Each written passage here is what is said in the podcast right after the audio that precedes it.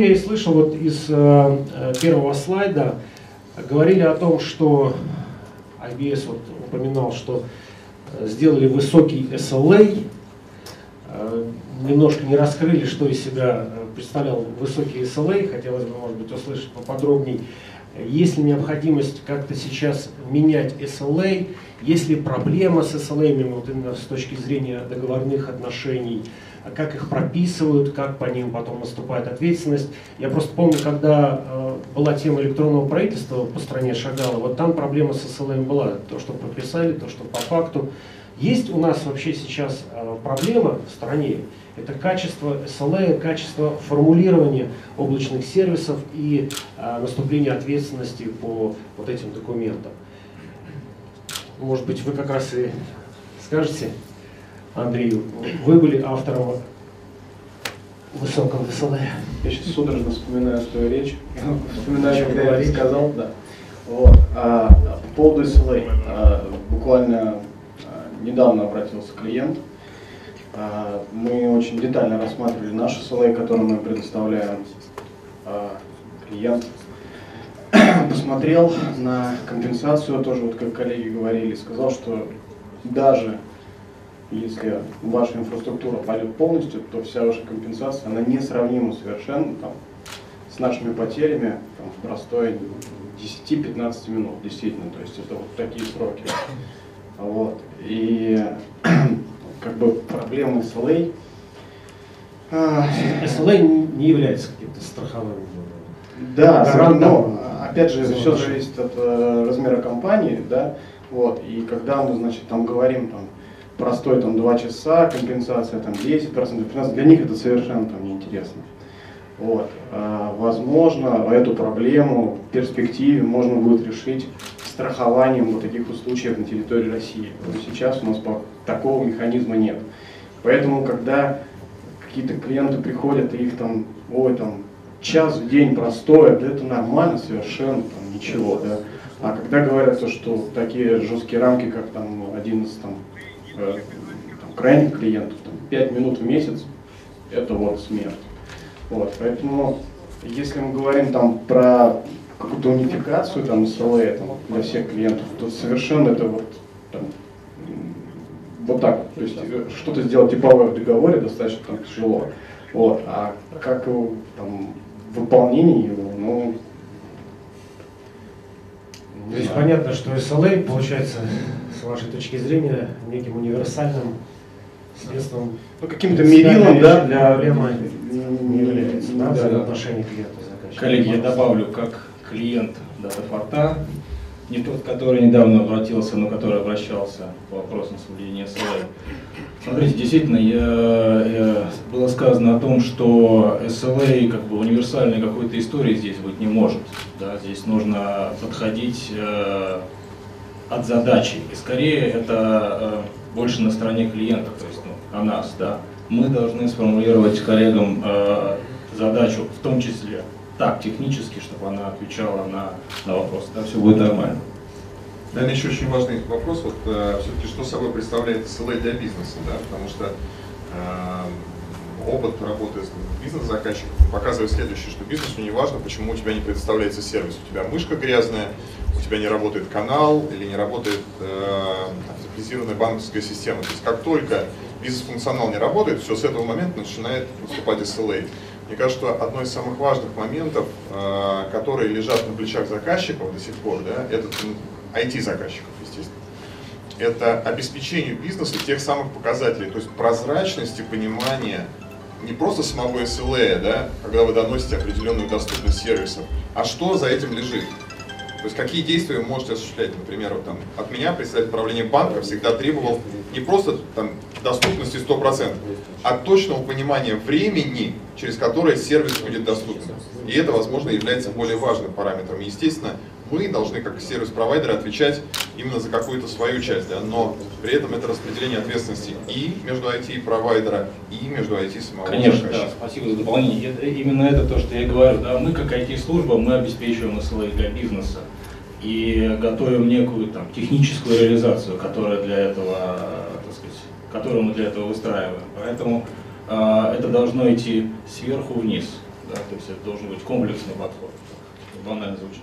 Здесь вот я со стороны провайдера да, добавлю, э, то есть, ну, как я сказал, у нас в контракте SLA прописан, да, да, это компенсация относительно стоимости услуг, э, там, ну, 45 минут простой, там 25% компенсации, там, по-моему, 8 часов простой 50% возврата денег и там сутки простой полный возврат денег. Да, для, для, ну, для, для многих это ничего не значит.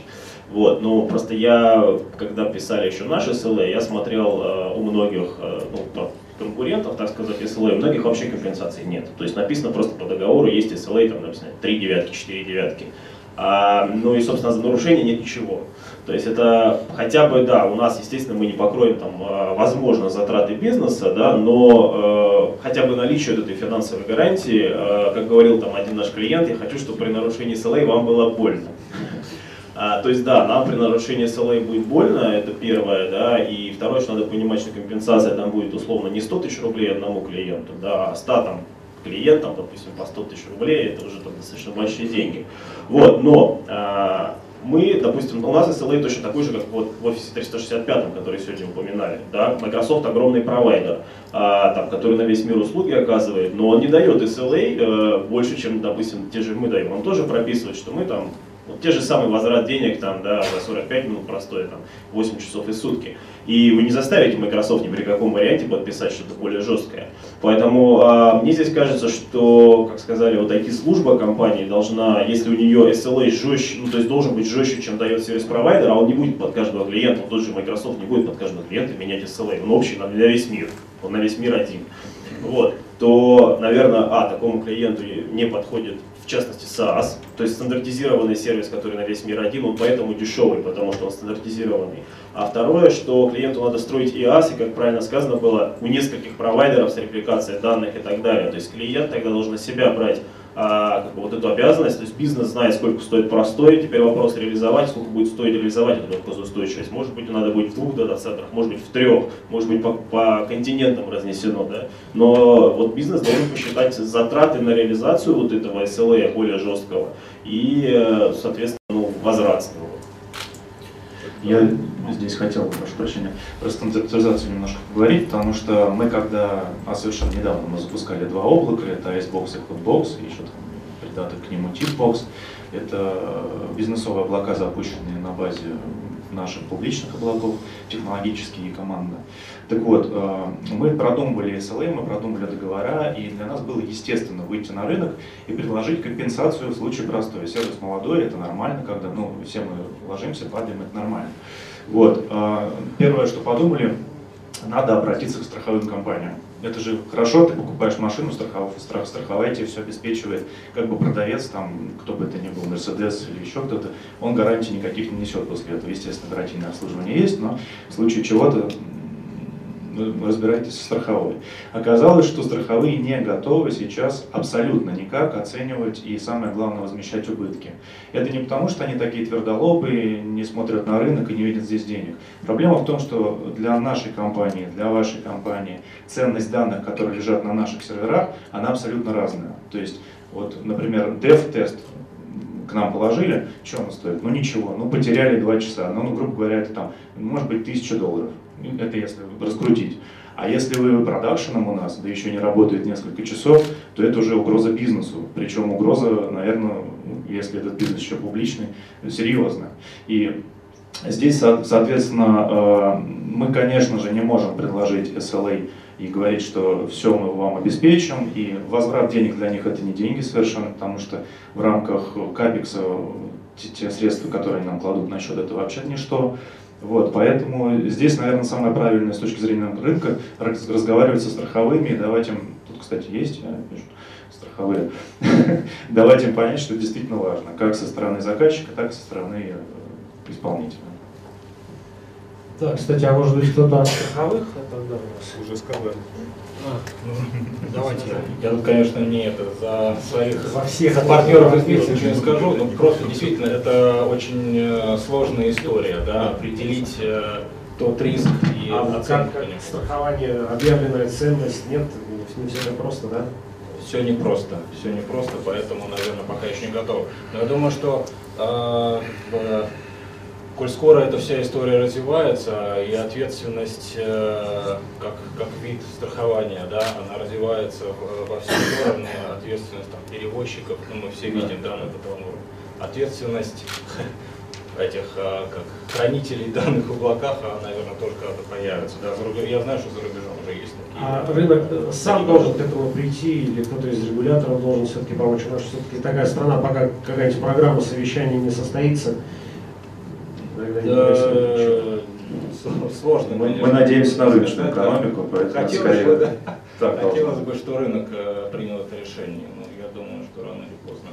Запуск ракет страхует, между прочим, да, хотя казалось бы посчитать убытки, да, там, страхует? ра- запуски ракет у нас А, страхуют, да, и там миллиардные потом выплаты, когда что-нибудь не долетит куда-нибудь, вот, поэтому я думаю, что А просто... Это, наверное, тот самый случай, когда пригласили и Здесь- страховой договор дали. Да, я просто, я, возможно, и так было, но я, я думаю, что ситуация в том, что просто там цена, э, ну сейчас страховая, думаю, застрахует. Вопрос страховой гарантии, ну то есть э, сколько нужно будет страховой компании, возьмет она за стоимость э, страховки, да. Если сейчас у вас машина, это ликвидный товар, его страхуют почему? Потому что легко продать, там в случае там тотала, на запчасти и так далее. Здесь как бы должна быть 100%. Посчитать проще.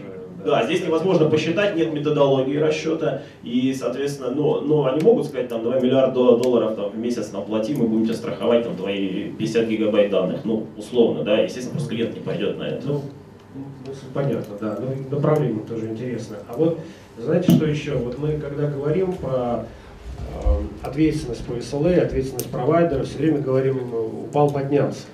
То есть до- доступны сервера или недоступны. Да. А вот если рассмотреть э, преимущества, перспективу облаков не только как э, оптимизацию затрат и доступность ресурса, но как э, основной производственный ресурс. То, о чем сейчас тоже везде говорят, что это наше будущее. Сейчас нам программу цифровой экономики должны к июню дать, и облака становятся средством производства. То есть вот этот вот SLA, он скорее всего, вопрос не только SLA, а вообще э, перспектив облаков, он значительно усложнится, он должен усложниться. Ну или мы туда вот не пойдем. Можно я не Да, отвечу? я тоже могу. В той или иной степени сейчас каждый из участников уже дал вам ответ на этот вопрос на самом деле. SLA он состоит из нескольких частей. А, Сервис-провайдер, который непосредственно занимается предоставлением там IaaS услуг или PaaS услуг, он обеспечивает SLA на своем уровне. А глобальном, глобальном SLA, когда вот уже говорится SLA перед кли- ну, клиент, который выступает в лице директора IT перед своей, своей компанией, это уже другой SLA. И он уже суммируется. С точки зрения вот вообще вот построения SLA, если вот человеку нужен, например, какой-то хороший SLA, да, например, с точки зрения там, защищенной финансовой ответственности, это бизнес-история. Да, мы можем как сервис-провайдер обеспечить любой SLA, который скажет. Вопрос в том, что насколько готов закрывать финансово, финансово заказчик своих потребностей. Вот Александр, в принципе, в курсе этой темы. То есть можно и девяток Да, миллион Леон, но я уже больше не про SLA, что мы в него пропишем, а в глобальном понимании, а, готовы ли мы а, перейти к модели облаков, когда облака это производительность, когда это какие-то новые сервисы? На самом деле, э, Когда это начнется, с кого это начнется? Вот завтрашний день, когда нам объявят, что у нас наступила цифровая экономика, есть программа, и не только 1С, ВКС будет там. Мы только выводим а, свое публичное облако на рынок, ну то есть у Яндекса началась такая программа, мы об этом начали вот сейчас потихоньку публично разговаривать. А, у нас сейчас уже первые клиенты проходят тестирование, как раз вот тема SLA для нас она важна, а, нужна и полезна. Мы а, начали с того, что а, ну, договора мы только продумываем еще, где-то там они в работе, в доработке. Соответственно, про производительность. Это достаточно важный момент, потому что приходят клиенты, у них есть пожелания по производительности к тому, к той инфраструктуре, которую мы им продаем, а, ну или в перспективе продаем, а сейчас тестируем. Соответственно, а, мы про это подумали и поняли, что у нас внутри уже есть чудесные и прекрасные инструменты нагрузочного тестирования, которые мы используем для Яндекса, для самого. И мы готовы эти инструменты нагрузочного тестирования предоставлять тоже нашим клиентам. Соответственно, они а, на базе них пишут тесты, клиенты им доверяют, мы им доверяем. Соответственно, там раз в какое-то время мы проводим а, тестирование их приложений, ну и, соответственно, смотрим по графикам, насколько они быстро, шустро работают. Ну, а про упал, не упал, здесь, в общем-то, достаточно все просто. Мы предоставляем инфраструктуру как сервис на той инфраструктуре, на которой работает Яндекс. ну, в общем, гарантии качества мы какие-то можем дать. Я хотел бы еще дополнить некоторые моменты. Смотрите, насчет э, промышленной части, да, Датафорд как бы уже сервис-провайдер более пяти лет облачных сервисов, да, и у нас есть такая возможность, как выдавать клиенту демо-зоны. А, клиент там а, проведет свои крыш-тесты, все что угодно, там поубивает машины, поподнимает их, потом в конечном итоге из этого периода он получает тестовый счет, и он увидит, э, сколько это ему обойдется в деньгах, как он, там возможность есть построить там дизастер, отказоустойчивую инфраструктуру. А, далее, есть очень такой интересный момент, касательно вот облаков вообще в целом, это flexibility и гибкость. То есть, э, если, например, мы, когда проектируем какую-то железную инфраструктуру. Тут мы пытаемся что сделать? Просчитать там в разрезе трех лет, в разрезе пяти лет, как это, какие затраты, какие капексы у нас идут. А в подходе именно в том, который сейчас предлагают сервис-провайдеры, это практически уже не нужно. То есть за него мы уже думаем сами. То есть ему нужно, например, в определенный месяц нарастить инфраструктуру, нарастить мощности. Это он может получить. И, как говорится, билиться в режиме онлайн. Вот это как и есть уже промышленная прелесть всех облаков на сегодняшний день, что есть. Ну, биллинг онлайн это, в общем-то, уже достаточно такая тоже стандартная функция. Ну да, но да. вот тут вопрос именно в том, что вот э, железная архитектура, которая вот сейчас у большинства архитекторов, это головная боль. Как спрогнозировать свои затраты? Вот э, именно подход с точки зрения провайдера, он уже этот вопрос практически снимает, потому что вот этот весь сайзинг фактически, он уже, это уже не его головная боль фактически. Мне кажется, что одна из основных задач, которая сейчас стоит э, перед э, облаками, да, перед облачными провайдерами, это следующее. Действительно, какую ценность мы приносим в бизнес. Вот сейчас пока, вот даже вот на, на слайде, да, что мы видим? Только экономия. На самом деле вопрос же не в экономии, а какой драйвер я могу принести в бизнес, снимая с себя нагрузку, связанную с обслуживанием всей инфраструктуры, которая есть. И вот это вот одна из задач. Я думаю, что сервисные провайдеры сначала они должны снять нагрузку с существующей инфраструктуры. Соответственно, освобождение головы и рук у IT-команд в, э, внутри уже заказчиков. Второй шаг.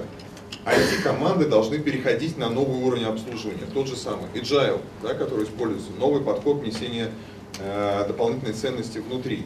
Следующий шаг – это то, что мы вот видели, например, если брать виртуализацию, да, как выглядит интернет вещей на уровне IT. Значит, первое, да, мы должны видеть просто, что собой представляет инфраструктура. Вот просто видеть. Второе, мы должны увидеть, где болит. Третий шаг, мы должны увидеть предсказание о том, что вот если так будет продолжаться дальше, то у вас заболит через три месяца, чтобы там выйти, я не знаю, купить сервис его облачного провайдера, либо заказать себе IT-инфраструктуру. А четвертый уровень, к которому, собственно говоря, нам и предстоит с вами прийти в какой-то определенный момент, а только IT-система способна предсказать следующим образом. Исходя из каких-то внешних данных, нужно бизнес-процессы изменить таким-то образом, и это даст вот такой-то эффект для бизнеса. То есть это аналитика тех данных, которые поступают не только изнутри компании, но и из внешней среды. То есть яркий пример, да, вот для того, чтобы мне эффективно помогать как э, директору по маркетингу внутри э, компании сервис-провайдера, да, что моя задача какая? Оформление заказов внутрь нашей системы, правильно? Я отвечаю за это. Я должен передать коммерческому директору определенные контакты с уже готовыми запросами. И сейчас одна из основных работ, которые я веду, да, это работа с социальными сетями и с оптимизацией сайта через привлечение клиентов организация бренда.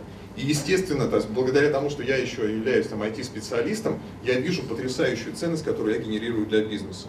Вот как только сервис-провайдеры внутри себя будут оформлять подобные сервисы, то есть помогать бизнесу еще раз лучше видеть сами бизнес-процессы, тогда облачные провайдеры будут действительно нести настоящую ценность, а не только разговаривать об экономии в той парадигме, которую привыкла э, IT, то есть, грубо говоря, расходы на инфраструктуру. Вся наша IT, весь IT-ландшафт в облаках, включая продакшн-системы. И давно уже и мы к этому очень сильно привыкли. И э, я хотел сказать, что в принципе, вот я сейчас презентацию э, коллеги видел, там про темную оптику, про всю вот эту вот историю. Э, я лучше, так сказать, ну, для меня лично интереснее пойти поговорить с бизнесом, как ему запрограммировать там Э, какую-то бизнес-функцию, которая будет продавать. Да? Вот первое, то, что я вижу, как облака нам помогают. Второе, коллега из э, Альфа-банка, у кого-то еще звучало про гибкость. Гибкость это тоже э, сейчас э, совершенно конкретное преимущество, которое может измеряться, поэтому я считаю, что это уже начинает работать, и для нас, по крайней мере, это видно могу как сервис-провайдер да, добавить и в принципе про идеологию облаков, то есть она у нас там как некая пирамида строится, да, там IaaS, э, ну, SaaS, э, потом у нас бизнес-процессы за сервис и бизнес за сервис, если говорить там совсем такое свеженькое понятие, то если говорить про э, влияние облаков на развитие бизнеса, то действительно вот IaaS это, я как сказал, простая экономия на, ну, на капекс в OPEX, да, то есть просто капитальные затраты операционные. SaaS это уже экономия и на операционных расходах, да, то есть мы экономим на, на эти персонале, э, на оборудовании, на лицензиях, на всем месте, на содержании этого всего. Бизнес-процессы как бы сервис, это как раз уже тот уровень, где мы что-то оптимизируем в бизнесе, да, то есть у него там быстрее документооборот работает, у него там быстрее отчетность налоговая сдается, у него э, как-то по-другому выстраиваются продажи CRM-системы, например, да, то есть именно мы какие-то, уже э, облако меняет работу бизнеса внутри, да. А если мы говорим бизнес a сервис, как, как какая-то верхняя грань, то здесь, конечно, примеров очень мало, но а, посмотрите, там, как Uber там, поменял там, рынок такси. Это уже бизнес за сервис, это не SaaS услуга. Совершенно верно. Тут вопрос скорее, как бы, э, кто придумал Uber. Ну, понятно, кто его придумал, но мог ли его придумать облачный провайдер, который сказал, слушайте, вот, ну, прямо сказать, что, бизнесом, что сейчас а придумал такой сервис.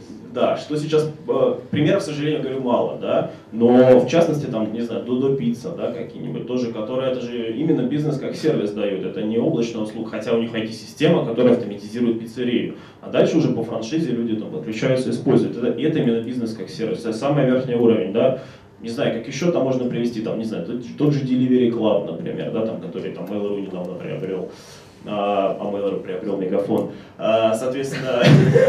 Мегафон кто? Пока, пока еще распродажа идет, не знаю. Вот, а, соответственно, вот это реально примеры, это уже бизнес как сервис. И здесь можно говорить о том, что вот такие облачные сервисы, они действительно меняют уже, ну, вот именно структуру бизнеса, скорость бизнеса и так далее. Вот, но мало таких примеров пока, это прям, да, особенно, знаю, ну, российский, кстати, это Delivery Club, Delivery Club российский сервис, между прочим, и Dodo Pizza тоже, да, вот примеры, но это не сервис-провайдер. Как к вопросу, ну, может быть, не совсем это, но очень похожий пример, э, кто э, купит э, кого? Медицина, Врачи купят IBM Watson, или IBM Watson в конечном итоге, в итоге купит медицину, и так про любую другую отрасль. Но тот же Uber, это, это загадка да, для детей. Назовите самую крупную транспортную компанию, у которой нет одного автомобиля. Вот это вот, наверное, та наша цифровая экономика. В реальном мире, на самом деле, вот облачный подход уже существует давно, это франшиза как бизнес, да. То есть яркий пример, например, в э, московском регионе, это работа метро и организация фасоль, магазинов э, доступности шаговые, это фасолька. То есть когда метро помогает бизнесмену управлять ассортиментом товаров, исходя из того, что он видит, э, как продается в конкретном месте. Это как раз тот самый пример бизнес as a service. И таких примеров на самом деле очень много в живом бизнесе. Да? И для нас это тот самый пример, насколько мы помогаем бизнес-инструментами более четко и прозрачно видеть э, картину бизнеса целиком. Конечно, хочется вот и как модератору, как представителю IT-издания э, задавать вот такие вопросы, а когда не фасолька все-таки и, и пицца, а когда банки, когда банки начнут э, производиться в интернете. У нас есть э, ну, такой Центробанк, да, который этим всем управляет. Ну и в принципе Центробанк он может предоставить, возможно предоставить вот, некую такую платформу, где вы сможете ну, как бы сразу что-то конструировать часть своего банка. Таким образом, как бы, вся отчетность будет уже как бы, ну, это у них. Вот, это будет удобно. Вот, это ну, произойдет в какой-то момент, наверное. Вот. А, соответственно, дальше, когда банки там начнут использовать более активно, вот смотрите, мы пропилили дырку в паблик, да, люди туда выходят. Дальше они сами сконструируют, при, как бы уже можно через паблик, как бы просто инфраструктурный паблик, мы спокойно можем интегрироваться с какими-то реально там SaaS облаками какими-то, которые нам нужны для бизнес-продуктов. Если мы ну, конструируем, хотим что-то быстренько выкинуть, посмотреть, да, и мы видим, что есть какой-то там SaaS-провайдер, который нам классно позволяет что-то там поделать, ну, классный продукт предложить. Мы через свой спокойно IaaS паблик, там, в IaaS паблике поднимем там сервачок, все это синтегрируем, у нас уже будет продукт с этой компонентой, и все. Ничего страшного. То есть как бы это, ну, это вопрос как бы там, ну, год-два, пока люди вот это не начнут активно использовать. То есть я думаю, что где-то два года нам потребуется. Ну, на самом деле же уже интернет-банкинг, он достаточно сильно развит в России. По облачные банки они все существуют. Вы рекламу смотрите, вот, например, тот же самый, не рекламируешь сейчас что, Тинькофф, они же вообще нет ни одного отделения. Таких банков уже там, я могу так на скидку штук 5-6 назвать, у которых уже полностью идет вход кредитования клиентов не внутри офиса, а непосредственно через интернет. Поэтому это уже сегодняшний день, в принципе. Сегодня звучала мысль о том, что вот есть АС, АС, э, потихонечку используем модель бизнес-процесс как сервис, но а, еще пока не очень зрелая вот эта фаза у нас бизнес-процесс как сервис. Кто-то может прокомментировать, а, почему и как будет развиваться вот это направление, когда мы будем переходить э, от этапа к этапу очень сложно выдавать сразу core функции компании какие-то на аутсорсинг. Это очень страшно на самом деле. Вот на сегодняшний день я вот так знаю вот с точки зрения того, как сервис-провайдер, что у меня какие есть бизнес-процессы, какие функции крутятся. Прежде всего сейчас четко отработанный бизнес-процесс, вынос HR-функции. Как бизнес-процесс, HR как функция. Дальше, я думал, последует ну, коллеги IT, наверное, бизнес-процесс как функция IT выносится на аутсорсинг. В принципе, да, этим как раз и занимается сейчас, да. Ну, а по большому счету тот же самый ЯС. Вот э, если так разобраться, вот все всегда считают решение в лоб. Вот взять сервер, например, железный, да, или же, например, посмотреть на клаудный сервер. Но мало кто начинает погружаться вглубь и понимает, что содержание сервис, сервера это сисадмин, это питание в ЦОДе и так далее. То есть вот этот весь амбиент, который есть, он, как, как правило, не учитывается. Уже это понимается как должное, что клаудный сервер, который тебе дается, там, это ну вот он есть, как бы, да. Что его за ним стоит, уже никто не воспринимает. То есть уже по, по факту вот, это постепенно все развивается. Но основной позыв насчет того, что как-то как бизнес-процессом будет, это говорит к тому, что пока еще люди боятся core функции выдавать. Сейчас пока амбиент функции выдают уже как бизнес-процесс, как сервис. Это уже тоже есть. Пример я привел, это вот компания HRU в IBS, которая как раз занимается именно функцией HR, бизнес-функцией HR. Мне кажется, есть еще психологический момент такой, да. А, представьте, что у вас есть бизнес-процесс, который построен как конкретная функция, он понятный, да. Он автоматически становится прозрачным. То есть если у тебя продажи как бизнес-функция есть стандартный бизнес-процесс, то ты не можешь отлынивать от того, что у тебя сегодня нет встреч, что у тебя сегодня нет звонков. Потому что система автоматически экстраполирует и скажет, товарищ, у тебя выполнение плана просто невозможно. И я думаю, что это один, ну я, по крайней мере, видел в нескольких компаниях очень серьезное сопротивление. То есть, если я создаю некую бизнес-функцию, которая становится прозрачной для моего руководителя, это значит, я очень сильно повышаю собственную ответственность за результат. Ну, это можно было и без облаков, наверное, сделать, нет? А, еще раз, если мы говорим об облаках, какова а, особенность облаков? Что они автоматически тебе выдают некие best practice в твоей отрасли. То есть, если ты просто бизнес-процесс внутри компании построил, да, то ты являешься и для себя примером. То есть, я увеличил производительность в два раза. Это хорошо или плохо? Непонятно. А если у тебя идет автоматически сравнение еще с некими показателями отрасли, и тогда у тебя, допустим, стоимость одного рабочего места на текущий момент составляет там 10 тысяч долларов, а в средней компании твоей же отрасли это 3. Это говорит о том, что ты в три раза хуже работаешь, чем показатели отрасли. И вот я, мне кажется, что вот это один из таких очень важных моментов. Но мы вот мы плавно пришли к тому, что заказчиком всех этих изменений, этих изменений может быть только руководитель. Потому владелец. что владелец, да, он должен вывести всех на чистую воду, показать все, что скрыто. В противном случае, конечно же, ну, я не верю, что весь бизнес такой, то есть он скрывает свои бизнес-показатели или не хочет показывать владельцу, насколько он эффективен, но в целом это факт, действительно. Ну вот э, на Самарском форуме был очень интересный э, как раз кейс, когда было объединение всех э, функций на 17 предприятий, связанных с IT, HR и с бухгалтерией. Вот оказалось, что показатели эффективности в год составили 200 миллионов рублей. 200 миллионов рублей в год на одной функции. И в результате э, владелец бизнеса сказал, вы знаете, ребят, мне это не интересно. Ну, то есть это здорово, что вы сделали 200 миллионов, но не это мне интересно. Мне интересней, что я могу на одном экране увидеть прямо сейчас 18 компаний все показатели в одинаковом формате. И это для меня, как для лица, принимающего решения, является значительно более ценным, чем 200 миллионов, которые вы мне ну, каким-то образом соптимизировали. Могу вот бизнес-процесс как сервис чуть-чуть добавить, да, что если, как еще раз смотреть на вот эту пирамиду, да, как говорил я, SaaS, там, бизнес-процесс за сервис, то э, ну, сейчас, ну, вы все знаете, да, что сейчас на рынке больше всего растет EAS, да, ну, то есть вот у нас в России в частности. А почему? Почему не SaaS, почему вот не люди не идут покупать все поголовно SaaS? Потому что люди, все, кто идет IaaS, они хотят что-то сделать под себя. Ну, то есть SaaS, как, он некий стандартизированный сервис. Ты должен прийти его и потреблять, как он сделан, а не так, как ты хочешь. Соответственно, с бизнес-процессом еще сложнее. То есть э, у нас на всю страну должно быть что-то стандартизированное. Чтобы мы запустили бизнес-сервис, не знаю, по сдаче отчетности в налоговую, автоматизированный полностью и он на всех одинаковый, и не должен его каждый под себя там пилить. Да? Вот если мы вот такие бизнес-процессы можно автоматизировать, которые стандартизированы там, не знаю, в рамках государства, в рамках отрасли, в рамках еще чего-то, а у нас такой стандартизации нет просто, и вот поэтому нет бизнес-процесса. Соответственно, а, оценивать перспективу того, что у нас появятся так называемые цифровые предприятия не только в области ритейла, а еще и в промышленности, индустриальные э, цифровые предприятия, то есть пока объективно можно об этом говорить просто как о какой-то фантастике.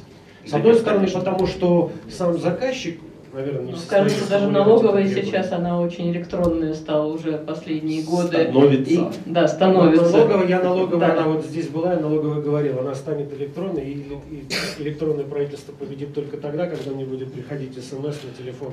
Вам, вам начислен налоговый вычет такой-то, такой и я ничего для этого не делаю. Все уже, наверное, забыли, что мы пользуемся все вот этими электронными госуслугами. Вот вам пример бизнес-процесса, живой же, который работает, обкатан. В принципе, тут, ну, не знаю. В общем-то, да, тоже может быть хороший Налоги пример. в этом году всем пришли в, в электронном виде. Тоже может быть хороший пример, когда госуслуги, но они все-таки во многом типизированы, особенно федеральные, если они ну, типизированы. А здесь коллега как раз говорил, что есть нетипичные процессы, кто-то строит ну, а телевизор, он делает вот так. конечно. Да. да и ну, поэтому... По поводу госуслуг тоже немножко добавлю. Не знаю, да, вы не раз были там в налоговой и в ПФР, вот две госорганизации, все идут одним путем да, путем войти, в облака все уходит. Но разницы земля и небо. Вот, вот то, как сейчас двигается налоговая, к чему она пришла, да, то как, ну, окей, двигается также Сбербанк такими же темпами, может даже быстрее, да, и налог, и там тот же пенсионный фонд, который до сих пор сидит там в прошлом веке технологии, да, где люди там ну, с дискетами приходят, правда, у них стоят компьютеры, куда приходят бухгалтеры давать ну, там, отчеты с дискетой. Лично видел э, экстерриториальный принцип, как снился, распечатали ну, то есть, а, нет, просто, оно просто очень хорошо, вот это развитие познается в сравнении. То есть, если бы везде было хорошо или везде было плохо, мы бы говорили, ну, ну есть и есть, да, а вот здесь вот есть две организации, вроде как одинаково движутся. Хорошо, ну понятно, если подытожить, то вот объективно есть сложности. Заказчик не сможет формулировать, сформулировать требования свои индивидуальные к облаку, и облачный провайдер не сможет сделать эти индивидуализированные ну, тут скорее провайдер сможет, потому что у провайдера все-таки провайдер находится на первой линии технологий. Понимаете, он знает очень много про свойства этой технологии, он знает, как это развивать, куда двигаться. И, скорее всего, провайдер, провайдер услуг должен приходить к бизнесу и говорить, что вот здесь я могу сделать тебе лучше. Интересно. Я, я дополню эту мысль, а, а, она мне близка, но мне кажется, что здесь не только кто-то должен кому-то ходить, должно пройти время. Вот вода камень точит, соответственно, кто-то здесь вода, кто-то камень. И в процессе общения получается так, что мы начинаем друг друга удовлетворять. Ровно то же самое было на нашем рынке айтишном. То есть, грубо говоря, вот коллег, если в 2008 вспомнить, да, а, с э, собственной инфраструктурой, они же в 2008 это не просто так делали. Они наверняка ходили, но им всем отвечали, что вот это не то, это мы вам сделаем, но не так, а это вообще задом наперед будет. Их это не устроило, они начали что-то свое делать, а потом уже останавливаться было поздно. Ну, то есть рынок у нас начался где-то в 2011-2012, вот так, ну, что прям рынок заметный. И в этот момент у них уже наверняка уже там мощностей, рюкзак целый, они уже идут несколько лет. Что останавливаться? Пошли дальше. Вот. Но тем не менее за это время э, и провайдеры, и заказчики наконец-то поняли. Одни поняли, что предлагать, другие поняли, чего хотеть. Это образовательный процесс, ну, если угодно, профессионализм с обеих сторон. Раньше можно было зайти, сказать, я хочу там пони, лягушат, и чтобы еще это светилось. Ну, провайдер уходил надолго и начинал это все программировать, потом приходил, от него отказывались. А сейчас вот я хочу вот это, ему говорят, вот, пожалуйста, я хочу вот это, нет, вот так не будет, будет по-другому, будет по стандартам. И это всех устраивает. Соответственно, по бизнес-процессам я думаю, что будет то же самое, только гораздо быстрее, потому что там деньги, а деньги ну, то есть не, не IT, не инфраструктура, деньги заставляют двигаться все быстрее. Поэтому если у нас ушло несколько лет, там 4-5, то здесь года 2-3, и мы будем жить полностью в цифровом государстве, цифровая экономика. Но, с другой стороны, вы же, Мир, счастье, жвачка. Вы же, как провайдеры, тоже понимаете тенденции. Например, если мы говорим, что тенденция будущего – это однозначно обработка данных, это предиктивная аналитика. То есть вы уже понимаете, с чем так или иначе придет заказчик, тот же госорган, он придет с этим. Ну, то есть мы на самом деле вот а, это уже достаточно в компании понимаем, потому что а, ну, у нас, во-первых, есть подразделение, которое занимается Яндекс Data Factory, наверное, про него там все знают, все слышали, а, и уже не первый год существует. Это как раз аналитика как всяких разных а, предприятий, они работают с металлургическими комбинатами, с банками, а, занимаются обработкой больших данных. А, соответственно, у них, в общем-то, есть экспертиза у этого подразделения. Ну, я думаю, что мы сейчас больше там, ориентируемся еще не только на такие крупные, но и на а, малый и средний бизнес тоже хотим это все привнести в обозримой перспективе, даже там, не знаю, каким-то нашим early адоптерам даем возможность попробовать наши инструменты для того, чтобы они могли а, принести свои данные на наши сервера, посчитать по ним что-то, там какие-то свои бизнес-процессы.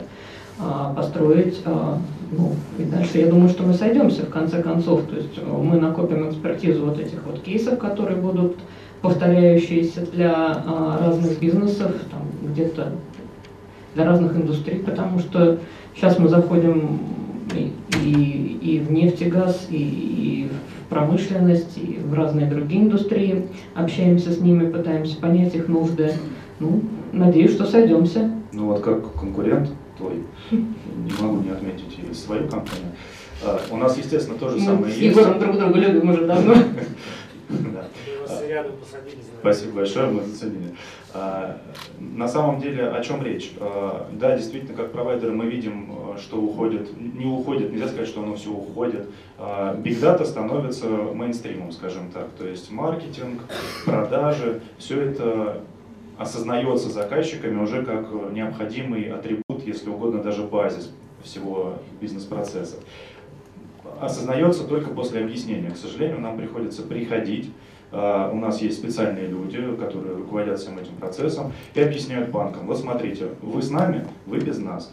Вот без нас вы, соответственно, вот 100% имеете, а с нами 146. Ну, потому что они этой выручки просто не видят. Они не видят, что можно оптимизироваться от клиента, они не видят, что можно не писать письма тем, кто уже гарантированно не ответит. А Big Data все эти возможности им дает. И это, к сожалению, приходится объяснять. Это тоже опять к вопросу о профессионализме. Должно пройти, к сожалению, время, чтобы люди поняли, что это то, что объясняете вы, это к сожалению, да?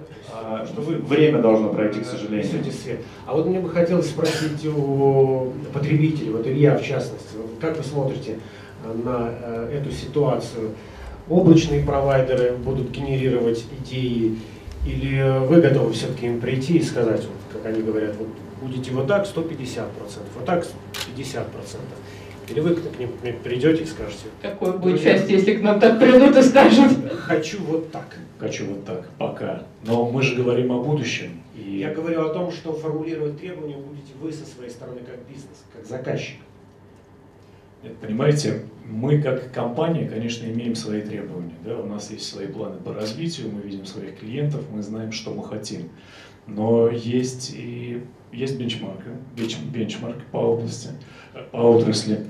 И все больше э, накапливается база знаний без практик в облаках. То есть, но, но это неизбежно. Это, там, мы, мы говорим, что мы хотим, но постепенно эти вещи будут корректироваться.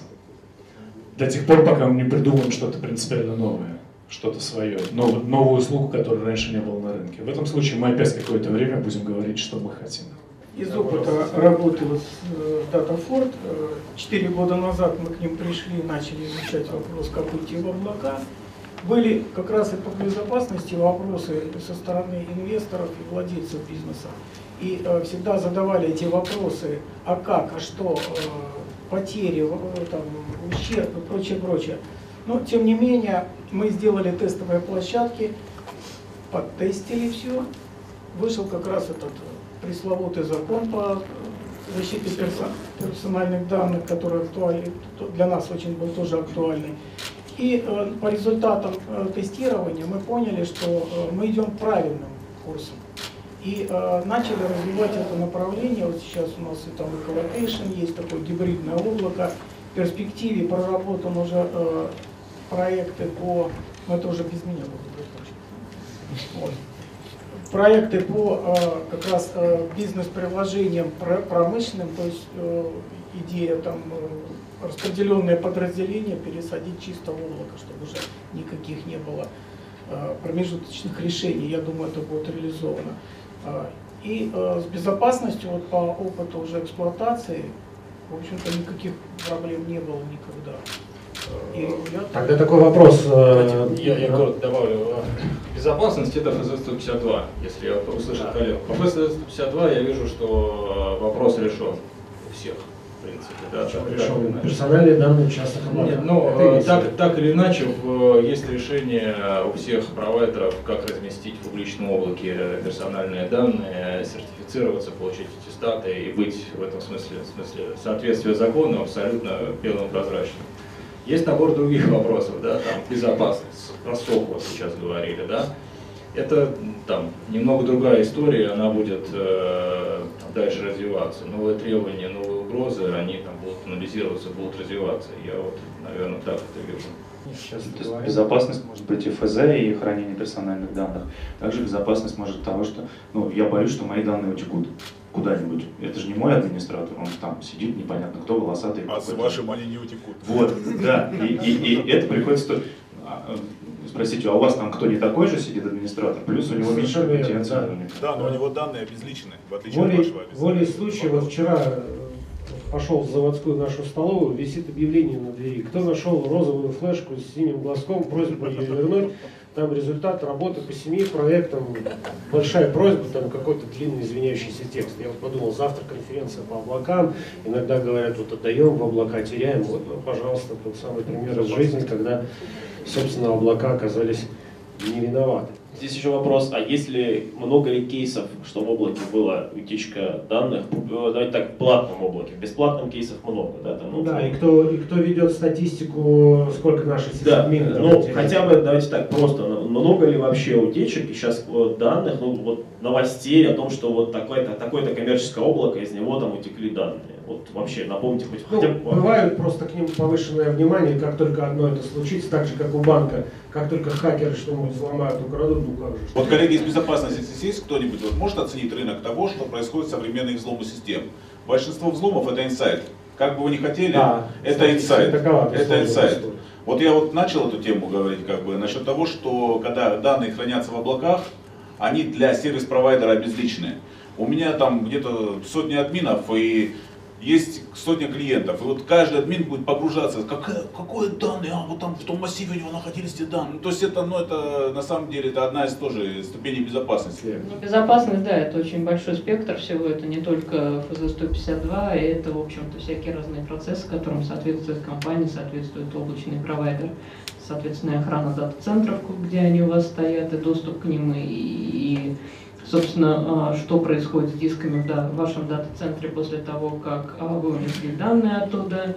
Ну, если, например, говорить о коллокейшене, то вы попользовались компьютером, через какое-то время а, вы оттуда съехали, и первый вопрос, который возникает там, у наших клиентов, а что произойдет с моими данными? Естественно, там они будут уничтожены специальными переборами, например кто имеет доступ в дата-центры, как, чего. А, это вот совершенно банальный Кстати, уровень. В, в, в этой части тут лично у меня вопросов нет. Есть вот эти Tier 3, есть требования, если соблюдают, ну, работают. Я больше говорил о тех... VPN всякие разные, доступы из ограничения, туда. когда органы госвласти там говорят, хотят бы в публичные облака уйти, вот вы говорите, что эти механизмы у них есть, но не могут, говорят, частные данные только в частном облаке.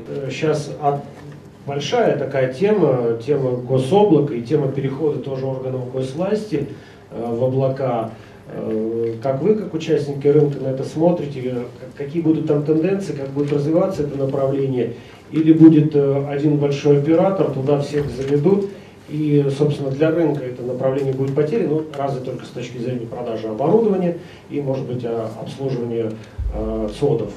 А вот э, а вот будет создана какая-то закрытая э, сеть, которая там объединит весь, соберет весь этот рынок и, собственно, там искать нечего. Ну, мне кажется, что э, ближайшее время совершенно точно будет принято решение, ну, в смысле, оно уже принято, а, делать свое. Ну, то есть, единственный способ уйти в облака государства – это наворотить свою инфраструктуру, там опробовать. Вот это вот то самое приватное облако, с которого нужно начинать уход в облака. Потом будет что-то гибридное, возможно, а потом, может быть, совсем публично.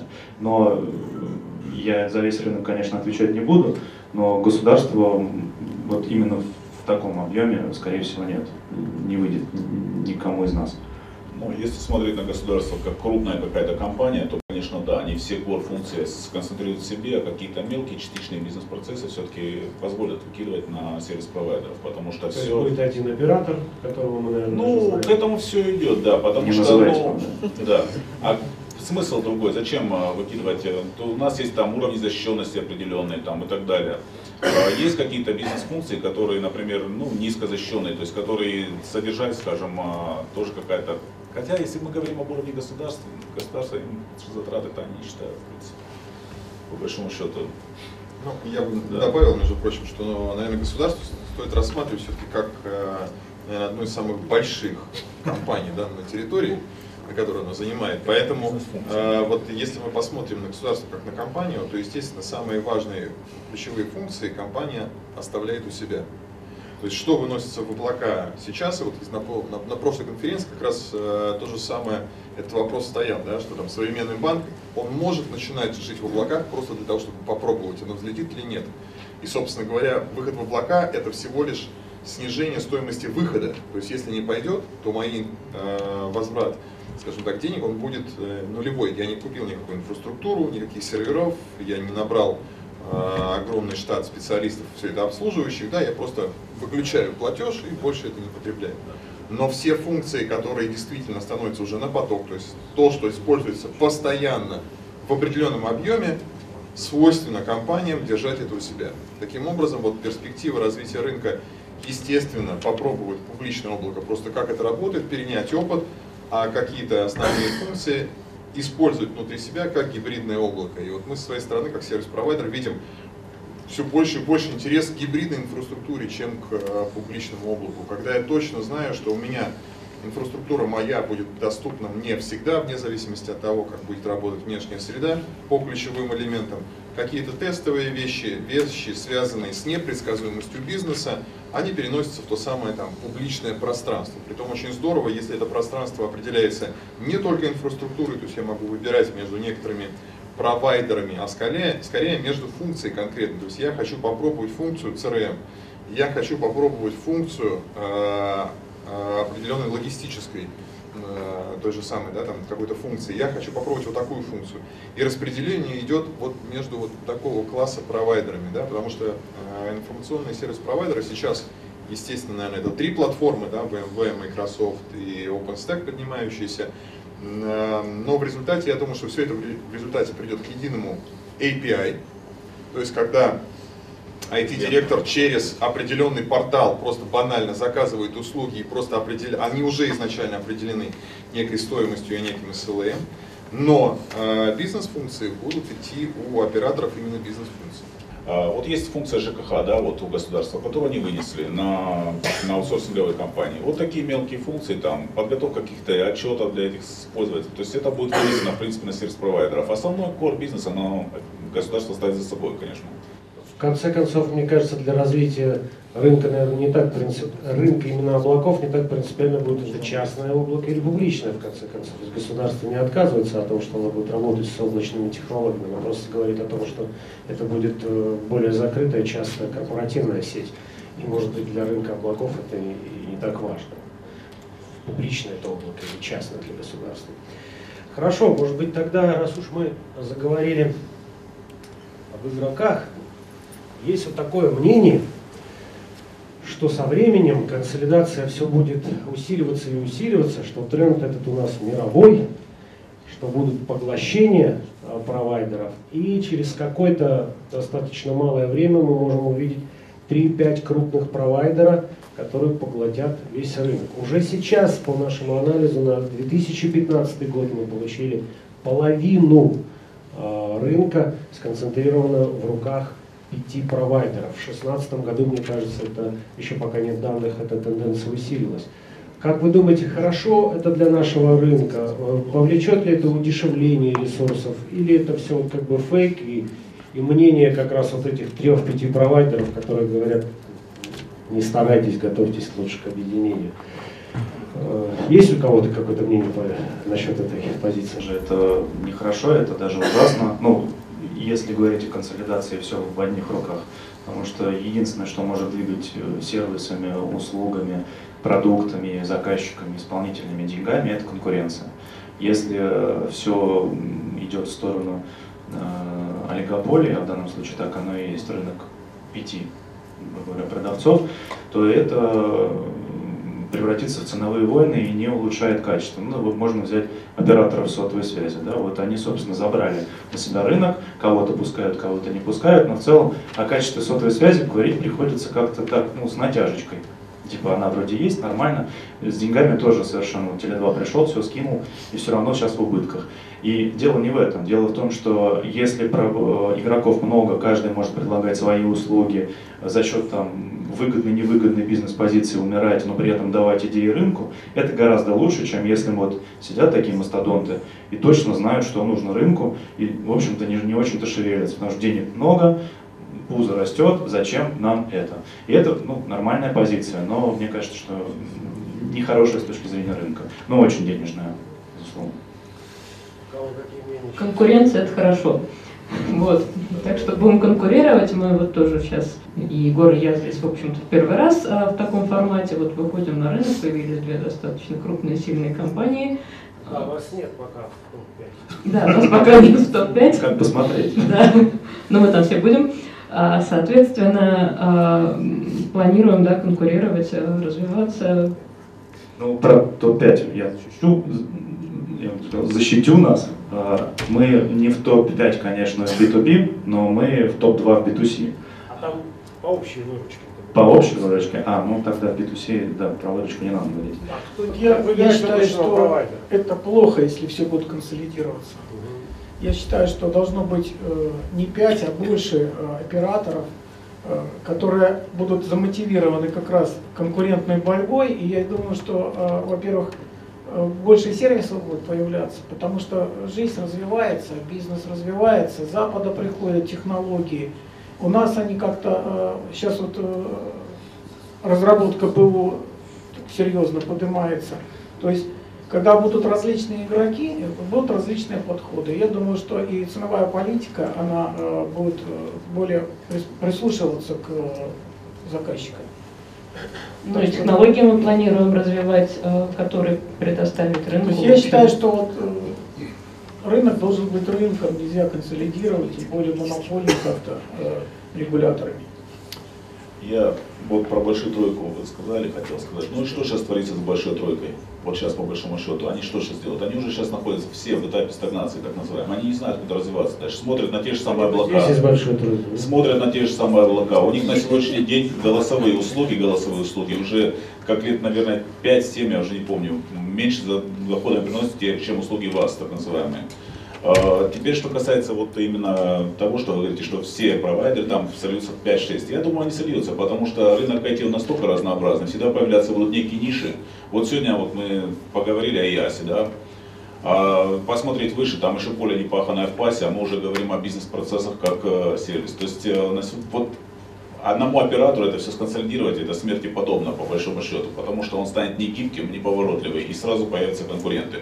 Это вот... Ну, видите, у нас в стране, кстати, это достаточно часто ну, практикуют. Зафиксят. В основном в госсекторе, когда у нас есть так называемый единый исполнитель, это не только та компания, о которой мы недавно говорили, есть еще другие у нас единые исполнители, э, хорошие заразители.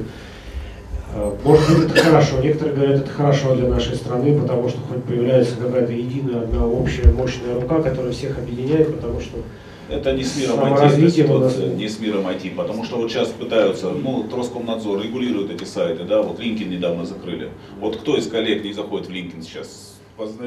По-моему, все знают, как зайти в LinkedIn. да? Да, все знают, как зайти. Зачем Коллега даже говорил, что с, как то, с корпоративных ресурсов такие а. мощные сервера, что Вот а можно сразу вопрос, а кто из коллег пользовался LinkedIn прям активно?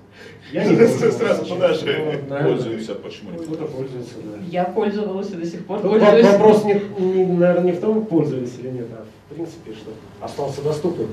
А, Мне вот понравился один из опыт западных коллег, да, вот компания а, IBM в 2012 году очень запустила такую интересную концепцию, что облако как таковое есть э, набор определенных сервисов, которые понимают, в какой среде они находятся.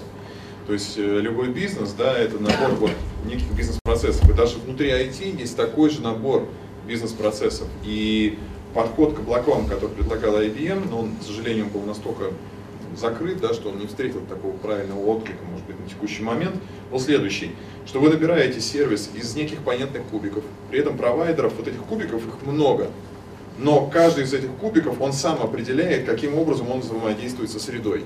То есть, если вы, например, берете там веб-сервис, да, вы можете выбрать из разных компонентов, но этот веб-сервис стыкируется со всеми СУБД, со всем железом, со всеми системами безопасности, которые есть в этой же среде. И вот в этом смысле вот, вот этот рынок, который вы сейчас показываете, это рынок IaaS. Да? Если мы говорим о рынке облачном, а это э, рынок более высокого уровня, он связан с тем, что на этом рынке всегда будут появляться те самые игроки, которые будут вставляться в эту в экосистему некой новой интересной функцией. И тогда он станет для бизнеса более интересным. Естественно, будут там некие интеграции вертикальные, такие, например, как компания 1С, да, выпускает интегрированный стек. Но в принципе этот же стек может расширяться и дополнительными игроками, которые может быть э, интересны там, для того же самого 1С, например, там, подключение модуля от э, уважаемой компании Касперской с точки зрения безопасности, да, например, э, или, я не знаю, там, компания там, Acronis, да, допустим, помогает обеспечивать защиту того же самого облака, всего лишь, еще раз, добавляя функцию для бизнеса, да, в виде кнопочки «Я хочу защиты». Какой защиты ты хочешь? Тебе список этих там сервисов, которые тебя защищают. Ну, например, пускай будет вот такая. Вот мне кажется, что наш... С другой стороны, если это будет э, один облачный провайдер IaaS, то он там, наверное, будет Не-не-не, диктовать еще уже раз, перечень э, этих о, о чем я хотел сказать, да, что э, это подход, который IBM показывал, да, что мы являемся, ну, как, собственно говоря, iPhone, да, это выход в пространство приложений. Да, то же самое здесь. IT-специалисты внутри компании – это брокер бизнес-сервисов, умеющий стыкировать и контролировать э, качество предоставляемых услуг. Вот э, в этом смысле подход чуть повыше, может быть. Я поднять. думаю, смотрите, какая ситуация произойдет интересная. Вот э, Саша правильно подметил, что все строится из маленьких кубиков. Э, Скорее всего, вот будут некие не операторы, а скорее всего сервис-агрегаторы. То есть это компании, которые будут э, вовремя успевать покупать эти кубики, как говорится, и приклеивать их к себе. Да, это вполне осуществимо, будут разделены, но опять-таки же это никак не повлияет на рынок облачных услуг в целом, он никак не остановится, просто появятся профессиональные сервисы, которые будут дорого и качественно, и сервисы, которые общедоступные. Да, это к этому придет, но опять-таки же роль этих операторов будет всего лишь сервис-агрегаторы. Вот и все, то есть э, как таковых вот оператор с конкретными функциями его не будет.